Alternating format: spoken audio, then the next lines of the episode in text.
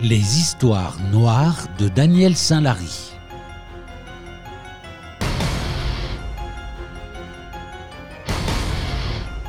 Lulibérine. On se dirait tout droit sorti d'un film SF des années 50. L'époque était aux movies sur les rayonnements cosmiques, radioactifs, aux invasions venues de l'espace, celles des monstres des profondeurs, aux choses, forces maléfiques nées de l'esprit mal tourné des humains. En noir et blanc, noir comme la tragédie qui avait frappé le monde, blanc comme l'éclair qui atomisa le Japon. Et comme les scénaristes d'alors l'imaginaient pour leur happy end, obéissant à un ordre secret tel des insectes sortant de terre, les gens sont sortis de chez eux. La fin des hostilités avait sonné. La prophylaxie venait de payer. Le cauchemar dans lequel tous avaient glissé, envahissant peu à peu notre quotidien jusqu'à terrasser notre manière de vivre, se dissipait.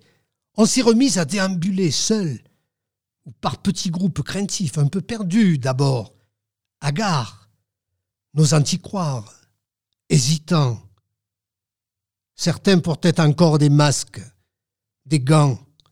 D'autres avaient toujours à leur ceinture leur petite fiole hydroalcoolique réglementaire. Ils avaient l'air de ceux qui revenaient de loin. Justement, pour y croire, peu à peu ils s'enhardissaient, reprenaient confiance, ceux qui se croisaient se touchaient, furtivement d'abord, puis de façon plus appuyée. J'en voyais qui se sautaient au cou, s'embrassaient. Beaucoup s'embrassaient sur la bouche, tant les privations avaient été grandes, touchés par la liesse d'un jour nouveau, un jour de promesse, le jour de l'après, du grand retour vers la vie. Je suis comme eux, heureux, prêt à aimer la terre entière. Il me semble réentendre la formule incantatoire d'un célèbre exorciste. Paris asphyxié, Paris hospitalisé, Paris confiné, mais Paris libéré. Et, cependant, après tous ces mois de confinement, le physique ne répond plus vraiment. La fonte musculaire est importante et l'atonie a gagné l'ensemble de mes fonctions motrices et intellectuelles. Je n'en peux déjà plus. L'air, probablement sa pureté, trop habitué à un air confiné. Des mois dans un espace contraint, sans contact possible. Au bout de quelques mètres, je ressens le besoin de m'asseoir. Parc Monceau, les chaises sont prises d'assaut, le soleil est haut, l'été bat son plein, les visages sont blêmes, les mines tirées, les corps épuisés. Quelques enfants jouent au ballon sans trop y croire, maladroits. Ils ont oublié leur toucher de balle sur leur t-shirt floqué, empapé, s'effaner.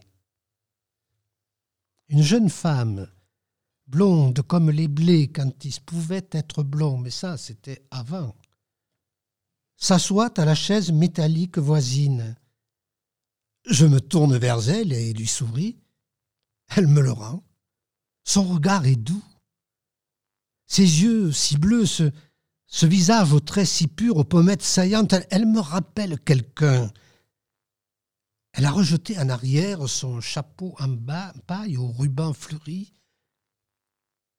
Ce retour à la vie, cette joie des retrouvailles, on dirait un jour de victoire, dit-elle, avec un léger accent.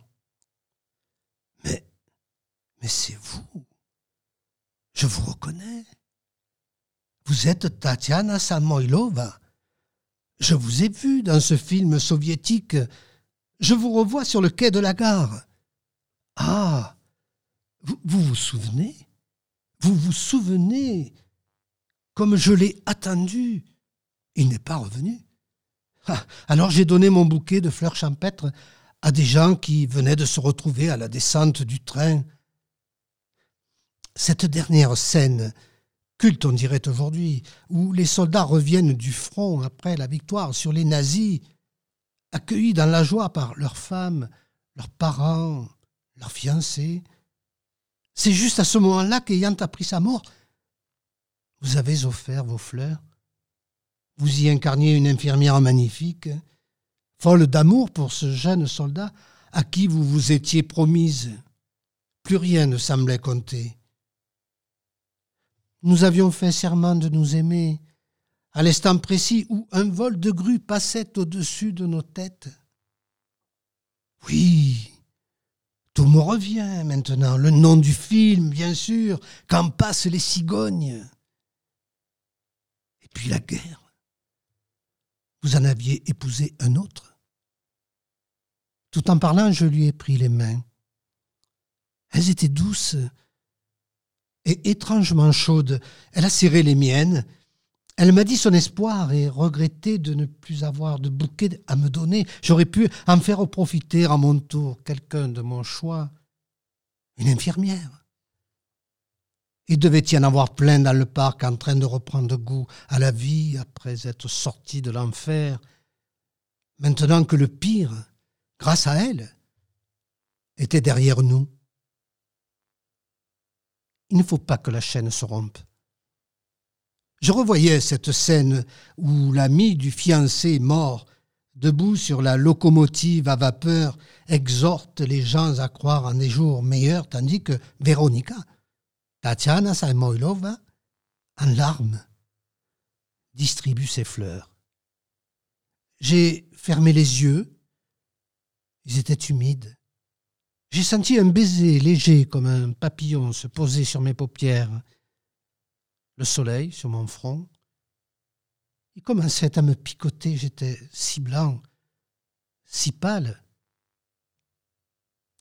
Il est onze heures. Vous êtes euh, sur France Info. Voici le dernier point d'actualité. J'ai sursauté.